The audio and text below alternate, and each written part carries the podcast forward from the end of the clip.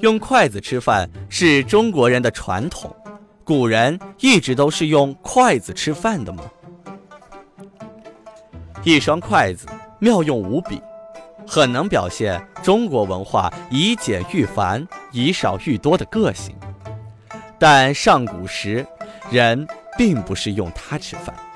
《礼记·曲礼》上讲到请客吃饭时，说共饭不择手，择手就是用双手摩擦发热而出汗的意思。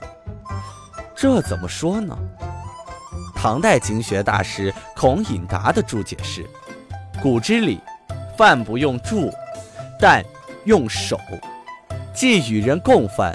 手宜洁净，不得临时使揉杀手乃食，恐为人秽也。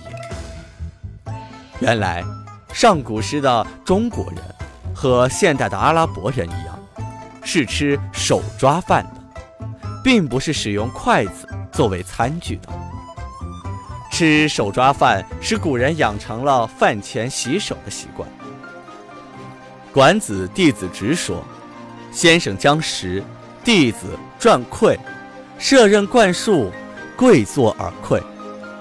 意思是先生要吃饭了，弟子要准备好食物，然后洗手漱口，跪坐着吃。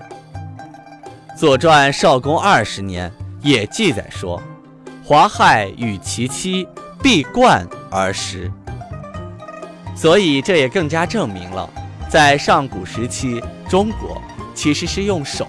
抓着吃饭的。